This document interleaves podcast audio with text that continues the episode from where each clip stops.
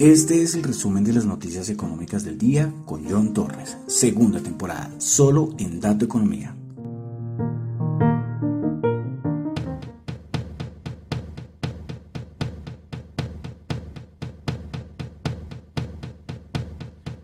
Give me a second, I, need to get my story straight. My friends are in the bathroom getting higher than the Empire State. My lover, she's waiting for me just across the bar. My seat's been taken by some sunglasses, asking about a scar. And I know I gave it to you months ago. I know you're trying to forget. But between the drinks and subtle things, the holes in my apologies, you know, I'm trying hard to take it back. So if by the time the bar closes and you feel like falling down, I'll carry you home tonight.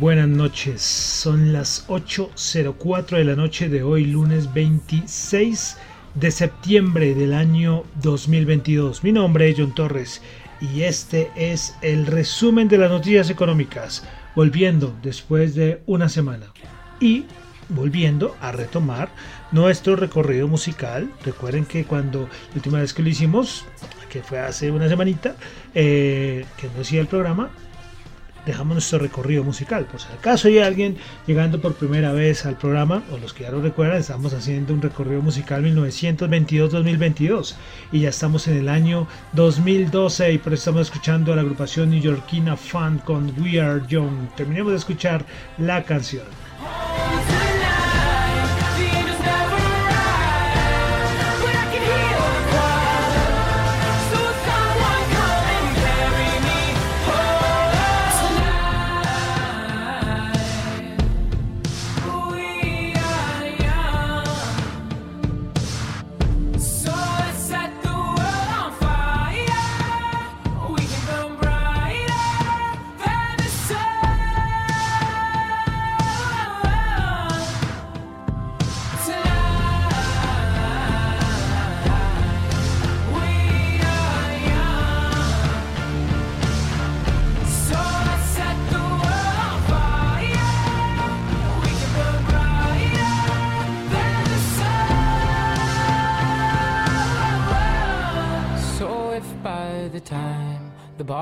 And you feel like falling down, I'll carry you home tonight.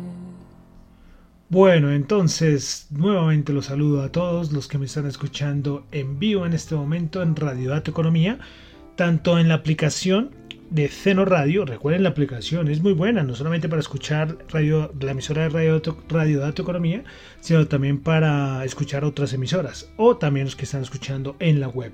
Saludo a los que escuchan el podcast en Spotify, y en Apple Podcast. Muchas gracias a los que están por ahí. Y en Google Podcast también ahí me pueden escuchar, aunque ahí no se pueden calificar. Bueno, y les voy a traer, les voy a dar una sorpresa. Les voy a dar una sorpresa, pero se las digo al final. Y bueno, entonces, eh, vamos a comenzar volviendo después de una semanita. Eh, rápidamente, eh, una falla, no sé qué pasó con la aplicación, los servidores de la emisora estaban en mantenimiento, o sea, la semana pasada, les digo a todos los que me escuchan, la semana pasada para mí fue una semana para el olvido, de verdad.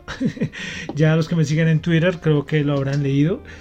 Cometí un error a nivel de trading, un error fatal, un error doloroso, un dolor que todavía, o sea, me duele, o sea, me duele en el alma.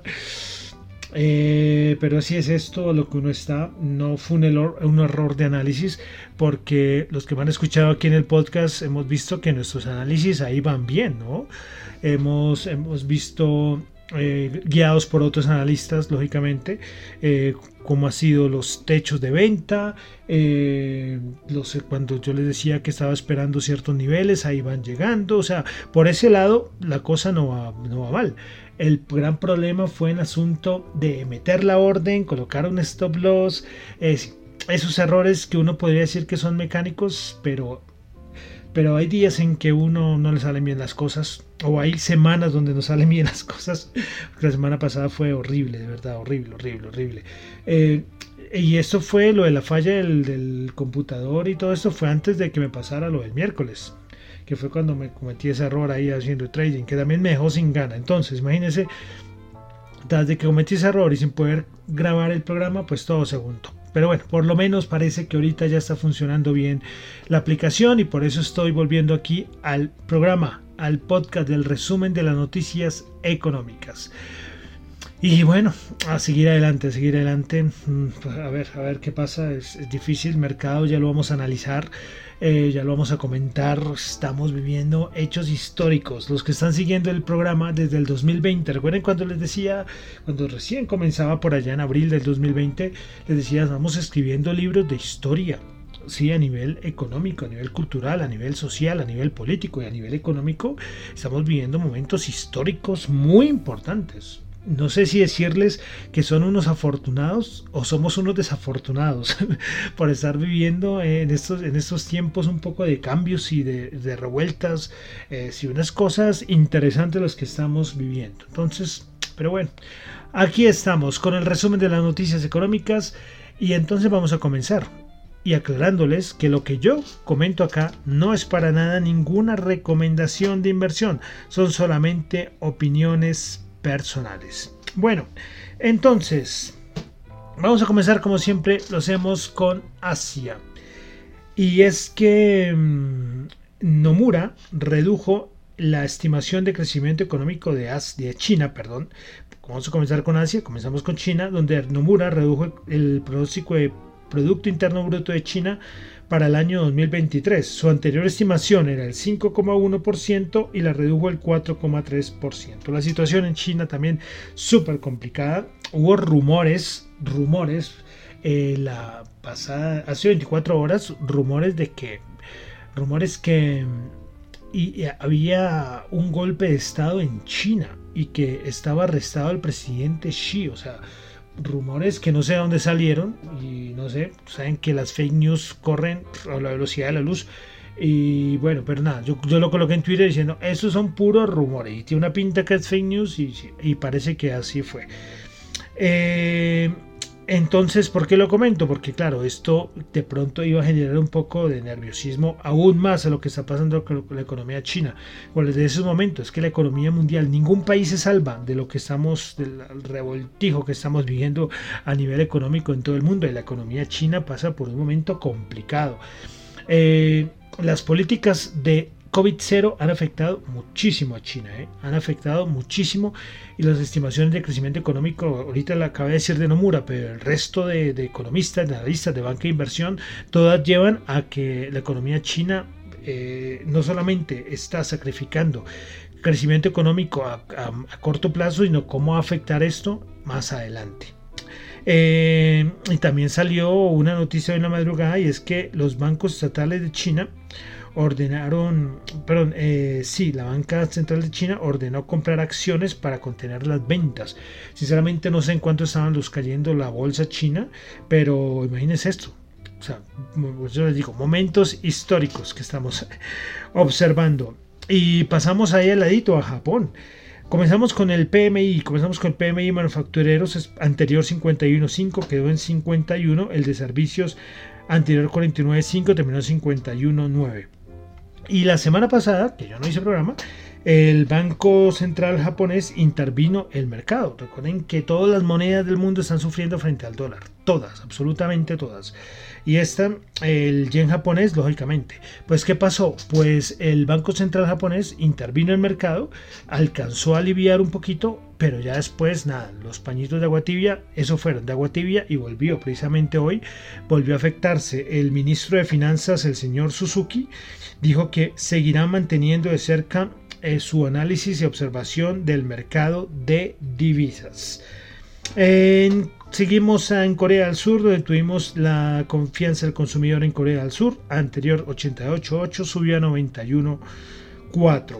Pasamos a Europa, tuvimos el día de hoy el IFO, el Instituto Alemán IFO, dando su dato de cómo está la economía alemana estimas, la estimación era 87, anterior 88.6 y de nuevo dato malo. El dato terminó en 84.3 y es que el Instituto Alemán IFO dice que todos los sectores de la economía alemana están muy mal para resumirlos y que ya esto vamos ya la economía alemana tiene que esperar y enfrentar una recesión respecto a la economía alemana eh, varias bancas de inversión han hecho, han hecho sus estimaciones eh, de lo que va a pasar con la economía alemana. Pues bueno, eh, Poor's dice que la economía alemana va a entrar en recesión en los próximos meses y que su Producto Interno Bruto va a, va a tener una reducción del 0,3% hasta el 2023. El Bundesbank también dijo que la economía alemana se va a contraer y lo más posible es que entre en recesión a finales de otoño o en invierno. Entonces, noticias no muy buenas para la economía alemana. Para España tuvimos datos, el índice del precios del productor. Anterior 45, 40.5 y ahora ya subió a 41.8. Eh, bueno, otra noticia muy importante el día de hoy. Eh, y es fue lo de la libra esterlina, una caída, como les digo, todas las divisas del mundo, todas sufriendo contra el dólar, todas, todas, todas. Pero también cuando te le metes política fiscal o política monetaria de tu país, también puedes afectar eh, la divisa del país. Y eso fue lo que pasó hoy con la libra esterlina. La nueva ministra, la señora Tross, pues eh, está haciendo un nuevo paquete de, ayudas, bueno, y entonces lo que va a hacer es eh, mediante sus políticas, eh, lo que va a hacer es eh, emitir deuda. Emitir deuda, creo que sí, que no, me, espero que no esté confundiéndome.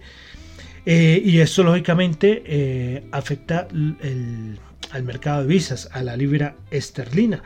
Entonces eso fue hoy, hubo en las horas de la madrugada, detuvieron la negociación de los futuros de la libra esterlina frente al dólar todo el mundo entonces cuando este desplome tan brutal que estaba metiendo la, la libre esterlina, yo no sé, el, mayor desplome, no sé, histórico y a niveles, yo no sé de cuántos años de la libre esterlina frente al dólar, pues entonces todo el mundo está diciendo que para detener toda esta sangría que estaba viendo la libre esterlina, pues el Banco Central de Inglaterra iba a entrar a, otra vez a manipular el, mercado, ¿verdad? Manipularlo, no, a intervenir el mercado, no sé, anunciando una subida de tasas, por ejemplo. Y no, y no ocurrió el mercado se quedó esperando esto y no ocurrió. La noticia del Banco Central Inglaterra. Entonces, otra divisa más afectada por, por todo esto que está pasando con el fortalecimiento del dólar. Bueno, lo que estamos comentando. Eh, dejamos ahora, dejamos el Reino Unido, vamos a pasar a Italia. Recuerden que estábamos en elecciones eh, presidenciales. Eh, pues, bueno, elecciones de primer ministro. Pues bueno, el bloque de partidos de extrema derecha de Giorgia Meloni, pues obtuvo la mayoría en las elecciones generales de Italia. Entonces, eh, muchos la colocan como ultraderecha o extrema derecha, otros dicen que no es para tanto. ¿Y por qué es tan importante esto? Porque así como Le Pen era la favorita en Francia y todo el mundo tenía miedo de que pues, lo que pudiera pasar es que otro país quisiera salirse de la, de la zona euro, la Comunidad Económica Europea, pues parece que esa señora Giorgia Meloni también en algún momento que lo ha comentado, pero bueno, esperar a ver qué pasa. O sea, como digo, las noticias para el euro no son nada buenas y por eso ahorita que lo vamos a revisar, por eso el euro cada vez cae más. Economía alemana mal, los otros países de la región mal y tras del hecho ahora una, una nueva eh, primer ministra de extrema derecha. Entonces, nada, no, no son buenas noticias para el euro y para la comunidad económica europea. Y finalmente asuntos de, de Rusia la semana pasada, pues vimos que el señor Putin hizo sus comentarios de que no se iba a dejar de Occidente, que las amenazas de Occidente, y pues recordemos que hizo dos anuncios importantes. Fue que llamó a una primera línea de reservistas para conformar que hicieran parte del ejército.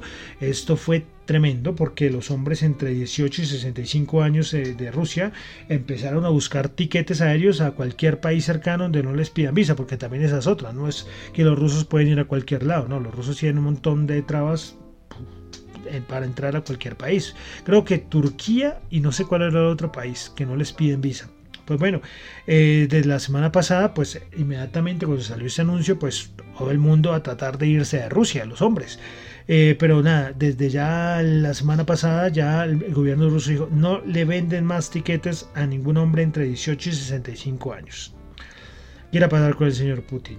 Y otra cosa que él mencionó fue lo de las armas nucleares. Y de todas maneras, eh, eh, de Estados Unidos, mediante el Washington Post, informó que funcionarios estadounidenses advirtieron en privado a Rusia, y lo han hecho los últimos días, de las graves consecuencias si usan armas nucleares.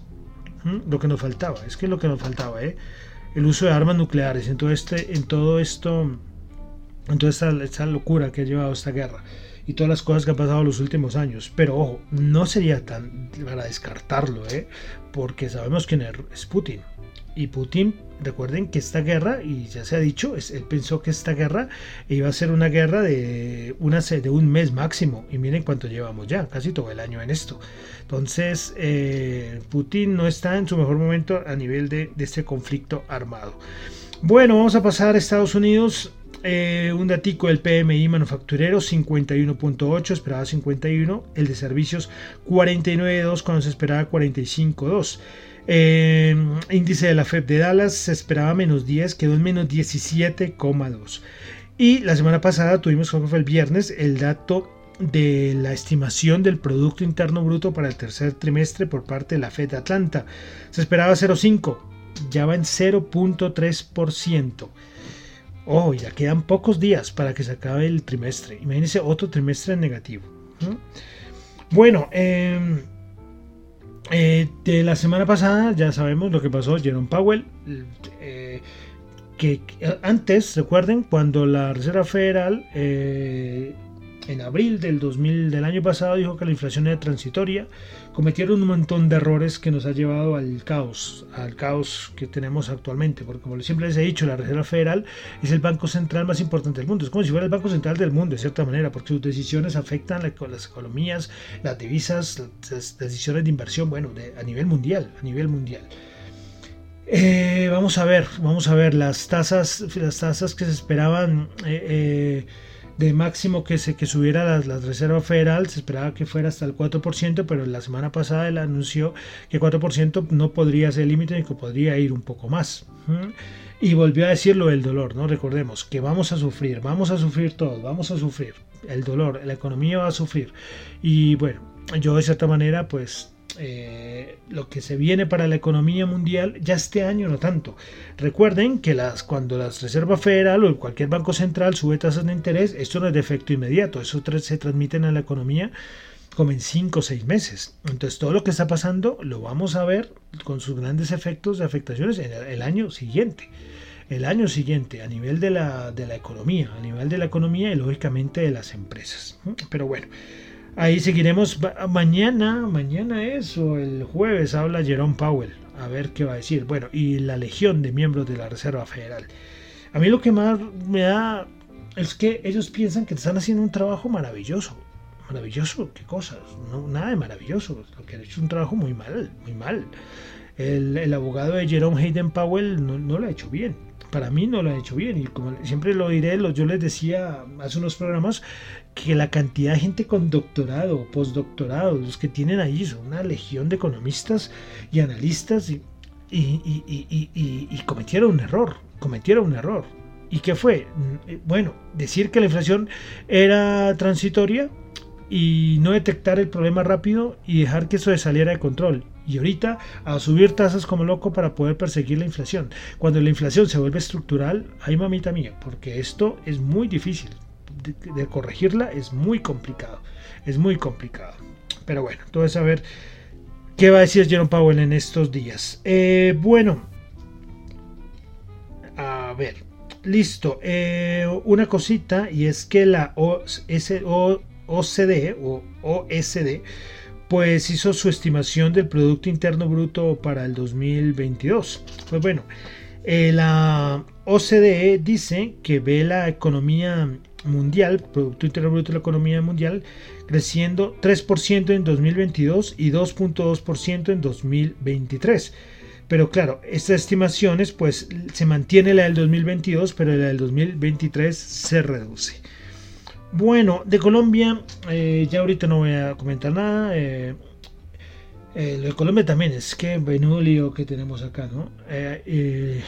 tenemos una situación de que estamos pendientes de, la, de todo lo de la reforma tributaria. Eso es lo más importante ahora. ¿sí? Cualquier otra noticia, pues, pues sí, por ahí puede afectar o no, pero lo más importante ahorita es definir reforma tributaria y cualquier otro anuncio que se haga al respecto. Entonces, hoy aquí en Colombia fue lo de las marchas que, que hubo, eh, gente que no está conforme con el actual gobierno, salieron a marchar y, bien, creo que todo estuvo más bien como, como en calma. Bueno, eh, pasamos ya a la parte de mercados. Pues bueno, eh, vamos a entrar ya de una vez, hoy no va a haber noticias, eh, vamos a entrar de una al grano, al despelote de mercados que tenemos ahora, y no solamente el de renta variable. Toca hablar mercado de divisas, que ya les he dicho, Reino Unido, Japón, China, hasta el franco suizo. Es que cuando el franco suizo, que es la moneda, moneda refugio o sea, el franco suizo siempre ha sido una moneda refugio, refugio, desde hace muchos años. Cuando el franco suizo ya está empezando a verse afectado por este subidón del dólar, pues es que la cosa está difícil. Es verdad que la cosa está complicada. Eh, muchos analistas han dicho que puede volverse a presentar la reunión que hubo por allá en, el 80 y pico, entre las principales economías del mundo se reunieron a, decir, a ver, ¿qué vamos a hacer? Esto, la, nuestra divisa no puede seguir devaluándose y el dólar no puede seguir revaluándose de esa manera frente a todas las divisas del mundo. Mm, esto pasó en los 80 y hay muchos que dicen que esto podría volver a suceder.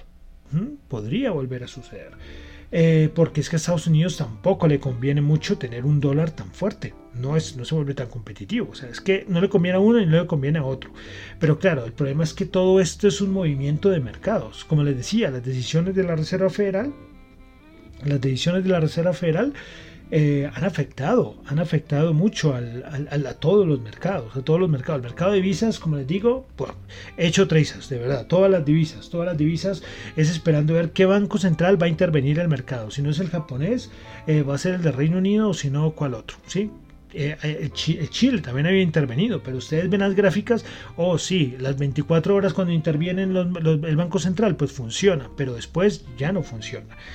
Luego, eh, mercado de bonos. El mercado de bonos está también, o sea, venden bonos de una cantidad brutal. Hoy lo que pasó con, la, con el bono de, con, los bonos de Estados Unidos, el bono de 10 años, eh, la renta, sí, el, de 10 años, rentabilidad del bono de 10 años, eh, una cosa tremenda. O sea, es que antes, antes el, los, el mercado de bonos era era un mercado tranquilo, tranquilo, del 0,1, 0,2%, y ya claro, ya ha tenido días de mayor al 1%. Hoy creo que estuvo entre de las caídas, eh, fue creo que la, está en el top 10 de los últimos 11 años, lo de hoy de, la, de, los bonos, o sea, todos los bonos, mejor dicho, venden bonos a cantidades. Y en Europa, ni, ni qué te digo, ni qué te digo. Y con esa noticia del Reino Unido afectó, afectó todo. Entonces, todos los mercados, está la cosa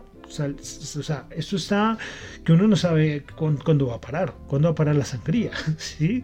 Eh, como les digo, los bancos centrales tienen mucho que ver, la Reserva Federal tiene mucho que ver. Y bueno, ¿y qué pasa entonces con la renta variable? Los índices de Estados Unidos. Bueno, eh, muy cerca a los mínimos, o bueno, hoy creo que el, el spot, el eh, no, los futuros del SP500, sino el otro, sí ya cerró en mínimos de. cerró por debajo de los mínimos de junio.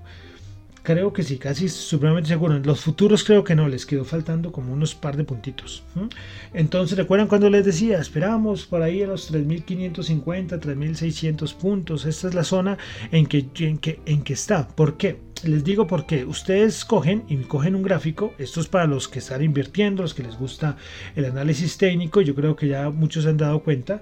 Y es que cogen un gráfico y lo ponen en gráfico es mensual, no semanal, eh, y, la, y, la, y, la, de 200 periodos, la línea de 200 periodos les va a formar una línea muy poderosa, muy poderosa, que ha sido en los últimos 20 años, ha sido pasada muy pocas veces. Y ahí está los 3580, que es un soporte para el mercado muy importante. Pero ojo, pero ojo, viendo las cosas, y es que ya cuando lleguen yo les comento, listo, ya, primer objetivo alcanzado, los 3580 ¿sí? Y la idea es que aquí tendría que haber un rebote muy fuerte, muy fuerte, de bonos, un buen rebote de, renta variable, del SP500, del Dow Jones. Bueno, aquí tendríamos que ver. Pero, pero, pero la cosa no va ahí. La cosa no va ahí. Y es que ya tenemos que incorporar lo que es la parte de lo que va a pasar los meses que siguen. Cuando las empresas empiecen a ver los resultados financieros no muy buenos ¿sí? Y toda esta subida de tasas esto va a afectar a la economía. Entonces, ¿qué le va a pasar a esto? A esto todavía le falta otra caída más. Eh, yo de una vez les voy diciendo, ya, o sea, mi escenario más negativo será los 3.350. Hay gente que los coloca en los 3.000 puntos.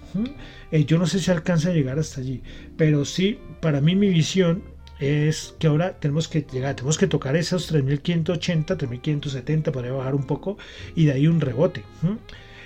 Eh, eso podría ser, pero los mercados ahora están dando unas lecciones tremendas, ¿eh? nos están dando unas lecciones que no podemos anticipar nada. ¿sí? Eso se podría hacer un view.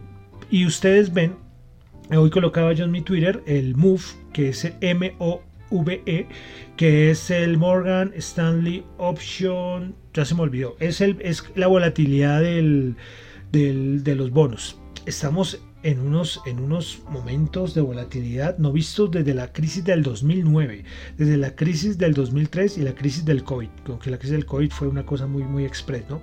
muy rapidita, pero entonces estamos, como les digo, los mercados muy mal, muy mal por, por todo lado.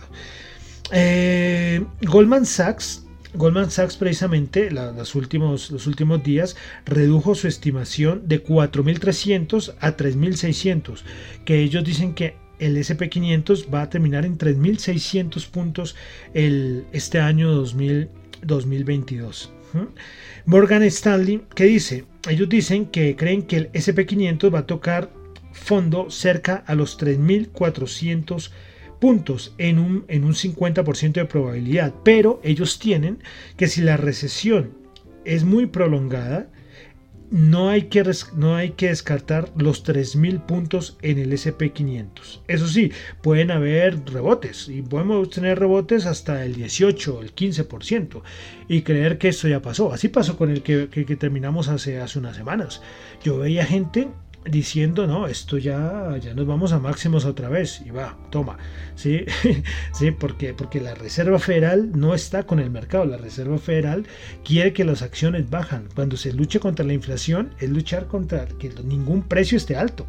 Entonces en eso incluye el precio de las acciones. La Reserva Federal ya no es nuestra amiga, ¿sí? Si tú estás corto, sí es tu amiga, pero si estás largo, no es, no es nuestra amiga. Entonces, el dato principal acá que es incorporar la inflación. La inflación va a generar un papel muy importante.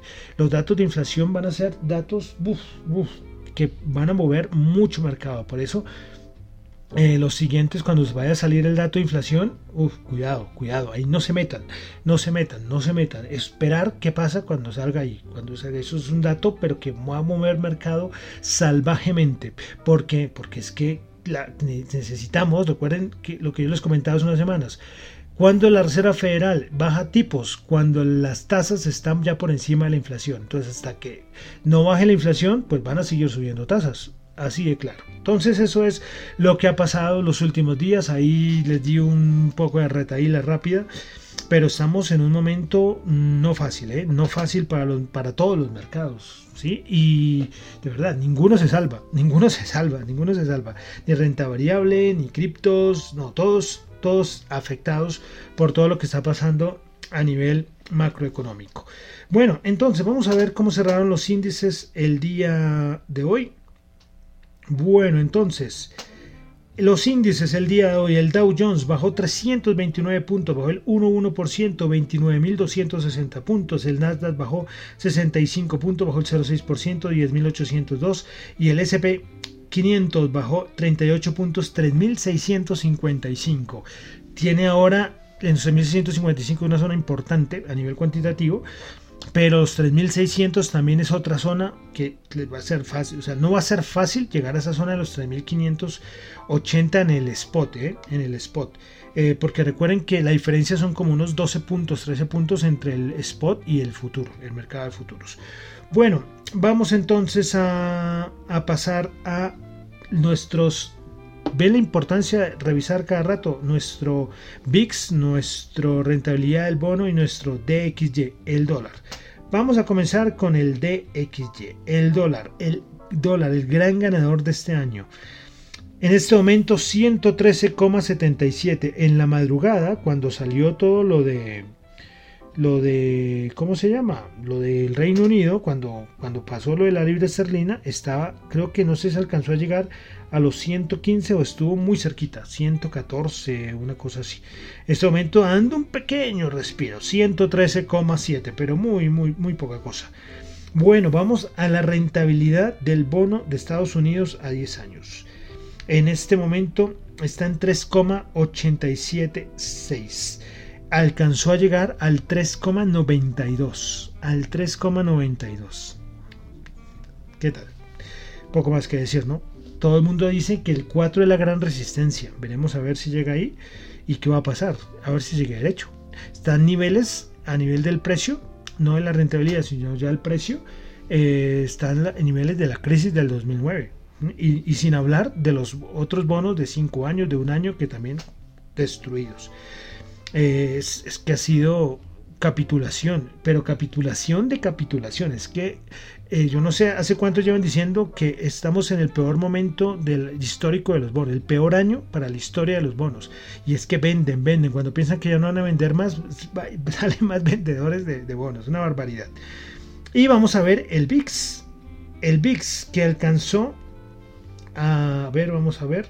¿Dónde está el VIX? Ay Dios, me quitaron el VIX y sin el VIX no puedo hacer nada. Ah, no, ya me estaba asustando. No encontré el VIX 32,26. Ya pasó los 30. Sí, ya pasó los 30, por lo menos ya pasó los 30. Eh, porque recuerden que el SP500 bajaba y este estaba en 26, o sea, pero sigue muy desconectado, muy desconectado de lo que del, del resto del mercado del mercado. Ustedes ven el, MOVE, el que les digo, la, volatilidad de los bonos está en niveles del 2007. Aquí ese está en 32, tranquilo, de la vida. Eso sí, muy pendientes, muy pendientes. Eh, si el SP500 llega a rebotar, volvemos otra vez a los 4000 y después el mercado se da la vuelta y baja, baja, si pasa algo parecido como el 2008, el VIX tendrá que volar, o sea, volar a 40, 45, 50. Pero bueno, Puede ser que ni siquiera pase este año, sino que toca esperar el 2023. Ahí, ahí lo veremos. Bueno, vamos a pasar a la Bolsa de Valores de Colombia, el MSCI Colcap, que el día de hoy cerró en 1112 puntos, bajando el 3,8%. Muy mal, muy mal. Creo que esto, no sé, de los índices que más ha caído en el año. a la pobre bolsa de valores de Colombia le cayó todo, todo. La caída del petróleo, las políticas del nuevo gobierno, la crisis mundial, o sea, todo lo peor, todo lo peor eh, le pasó este, este año a la Bolsa de Valores de Colombia y por eso el Colcap donde está. Principales ganadores en la Bolsa de Valores de Colombia, Grupo Sura subiendo el 1,2%, la ordinaria Terpel subiendo el 1.1 y Bolsa de Valores de Colombia subiendo el 0.2%. Principales perdedoras, Cemex bajando el 9.3%, Banco Bogotá bajando el 8.4% y Cementos Argos bajando el 6.7%. Bien, por ahí decía, hoy colocaba un tuit del gran analista Felipe Campos de Alianza Valores, colocaba la, imagen del meme que está la muchacha de la mano del chico y el chico está mirando a, otra mujer que va y que es el típico meme, ¿no? Y decía, la, muchacha tenía la imagen de las sopas y la bolsa de valores de Colombia era el muchacho y al otro lado crisis económica, eh, recesión, todo, todo el caos que está pasando, ¿no? Lo de las sopas, que también yo no sé si alcancé, no sé si alcancé a hacer el programa cuando la, OPA, sí, creo que sí. La OPA por no, o creería que no. El anuncio por parte de otros árabes eh, por, por Nutresa que parece, para, yo creo que son amigos al fin de, son árabes amigos de los de Gilinski, entonces lo que quieren hacer es darle el jaque mate al grupo empresarial antioqueño. Creo que hay otra reunión, hoy salió el, anuncio por ahí de una nueva reunión de, accionistas del Grupo Sura, ya no sé cuántas reuniones extraordinarias han hecho este año, un montón y veremos a ver a ver qué pasa. Pero como les digo es que ni siquiera por el por estas noticias importantes porque lo que el dineral que están ofreciendo por Nutresa es un auténtico dineral el precio de OPA pero ni aún así cayendo con todo. Bueno vamos ahora a los futuros en este momento cómo están el oro 1639 subiendo el 0,3% voy a decir una cosa a favor del oro el oro no ha sido la gran reserva de inflación como se esperaba, pero tampoco ha, bajado tanto. O sea, si miramos con otros activos, ¿sí? y ustedes lo comparan el oro contra otras divisas, como hay muchas divisas que se han devaluado tanto, el oro sí ha subido. Entonces el oro puede que no a nivel general el gran refugio, pero en algunos países sí ha funcionado. ¿eh? Para que vean, yo no voy a hablar siempre mal del oro. Bueno, el petróleo también niveles 83,4 alcanzó a llegar a 82 más o menos el Bren y en este momento están 77.1 el WTI subiendo el 0.6. Recuerden, tenemos reunión de la OPEP en unos días. A ver si anuncian algún algún recorte o algo así o van a dejar que los precios caigan. Eh, ahí, bueno, ahí estaremos con las cositas.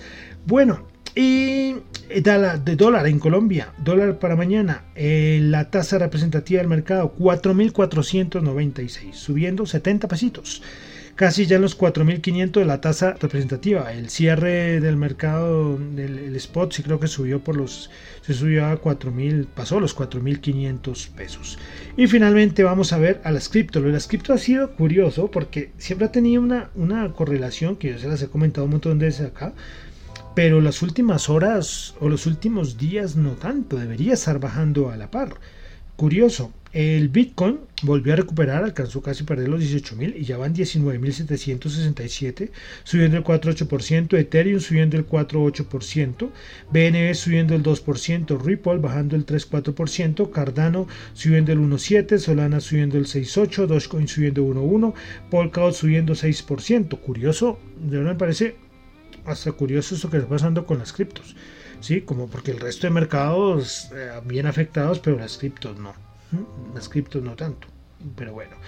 Eh, listo, ya. Esto se hizo súper largo. Eh, la sorpresa es que hay una nueva aplicación y ya vinculé el podcast allí. el problema es que no sé si hacer un video o algo para explicárselo. Y es que con este mundo cripto están los satoshi. Los satoshi son las fracciones de Bitcoin. Pues bueno, los que quieran, los que quieran, voy a, ver si lo coloco en, un video, en un tweet, en un link con el mismo, en la misma descripción ahí en Spotify junto al podcast, para que los que estén interesados, los que quieran ganar, los que quieran ganar algunos satoshis, recuerden las fracciones de Bitcoin, es que ustedes ya pueden escuchar sus podcasts y ganar fracciones de Bitcoin. Genial, ¿no? Me parece genial. Los que quieran, por escuchar podcast, por escuchar este, por escuchar, bueno, todos los podcasts que quieran. ¿Sí? Eh, y me parece buenísimo, buenísimo, buenísimo. Entonces voy a ver si hago un videíto rápido explicando, haciendo un tutorial. Es una cosa súper sencilla, bajar una aplicación, vincularla con la cuenta de Spotify o ni siquiera hay necesidad de vincular la cuenta de Spotify. Si tu podcast está ahí en la, en la misma aplicación, ahí lo escuchas. Por ejemplo, ya el programa, ya este ya está. Imagínense ganar fracciones de satoshis. por ser el caso. Vamos a ver. Entonces ahí les dejo la noticia. Ahí les dejo la noticia. Pero ya ahorita, como les digo, estoy ya, ya el tiempo ya se pasó volando. Y entonces no, no, no quiero alargar más la cosa. Entonces voy a ver si hago un videito. Si no, en el próximo programa, si la aplicación lo permite, eh, les volveré a explicar. Pero bueno, no sé, ganar, ganar Bitcoin, ganar fracciones de Bitcoin para escuchar sus podcasts. O no solamente esas, sino los que quieran. Es buenísimo, ¿o no? Bueno, y entonces ya con eso termino por el día de hoy el resumen de las noticias económicas. Recuerden lo que yo comento aquí en el programa son solamente opiniones personales, no es para nada ninguna recomendación de inversión tengan mucho cuidado cuando operen. Se los digo a alguien que, que, cometió el peor error, creo que en mi vida, la semana pasada. Sí, tengan mucho cuidado, relájense, no se estresen. Eh, el mercado está dificilísimo, el mercado más difícil de, los últimos, de los últimos 12 años, 13 años. Entonces hay que irse con cuidado. Piensen muy bien, no, no hagan locuras a nivel de de, mercado. Va a llegar una oportunidad buenísima para irse en largo, para los que son inversionistas en largo. Prepárense porque va a llegar una, una, una, una oportunidad, pero maravillosa, maravillosa, donde ustedes van a comprar y pueden dejar ahí quieto por 10 años. ¿sí? Pero por el momento todavía, en mi opinión, en mi opinión, todavía no ha llegado, todavía no ha llegado. ¿sí? Pero ahí sí estar pendientes, chequeando ahí cada rato, ahí de reojo, estar pendiente de todo, porque el mundo económico está, está patas arriba, pero esto eh, como dice la música canción por ahí, todo tiene su final, ¿no? Bueno, entonces, mi nombre es John Torres, me encuentran en Twitter en la cuenta arroba John Chu, en la cuenta de arroba Dato Economía para asuntos de la emisora radiodatoeconomía.gmail.com y en Twitter arroba R. Y cerramos. Seguimos con nuestro recorrido musical. El mercado se cae, pero nuestro recorrido musical continúa. Y recuerden que estamos en el año 2012 y vamos con eh, otra otra neoyorquina, fan, de New York. Y esto también, la señora Lana del Rey, también es de New York. Pues del año 2012 la canción Video Games. Muchísimas gracias.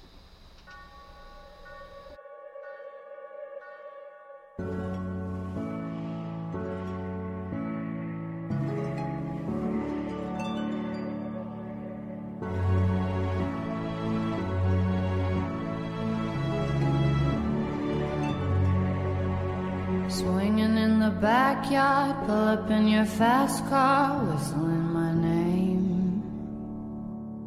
Open up a beer and you say, Get over here and play a video game. I'm in his favorite sundress, watching me get undressed, take that body downtown. I say you the bestest, leaning for a big kiss, put his favorite perfume on go play a video game. It's you, it's you, it's all for you. Everything I do, I tell you all the time. Heaven is a place on earth with you. Tell me all the things you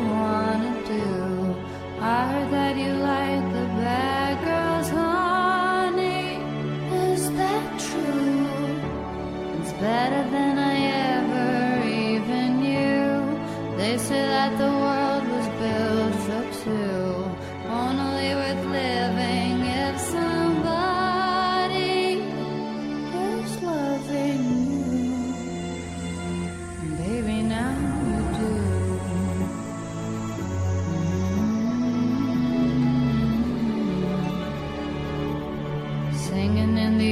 bars, swinging with the old stars, living for the fame. Kissing in the blue dark, playing, pulling wild dots, video games. He holds me in his big arms, drunk, and I am seeing stars. This is all I think of. Watching all our friends fall in and out of old clothes. This is my idea of fun, playing it's you, it's you, it's all for you. Everything I do, I tell you all the time. Heaven is a place on earth with you. Tell me all the things you wanna do. I heard that you like the bad girls,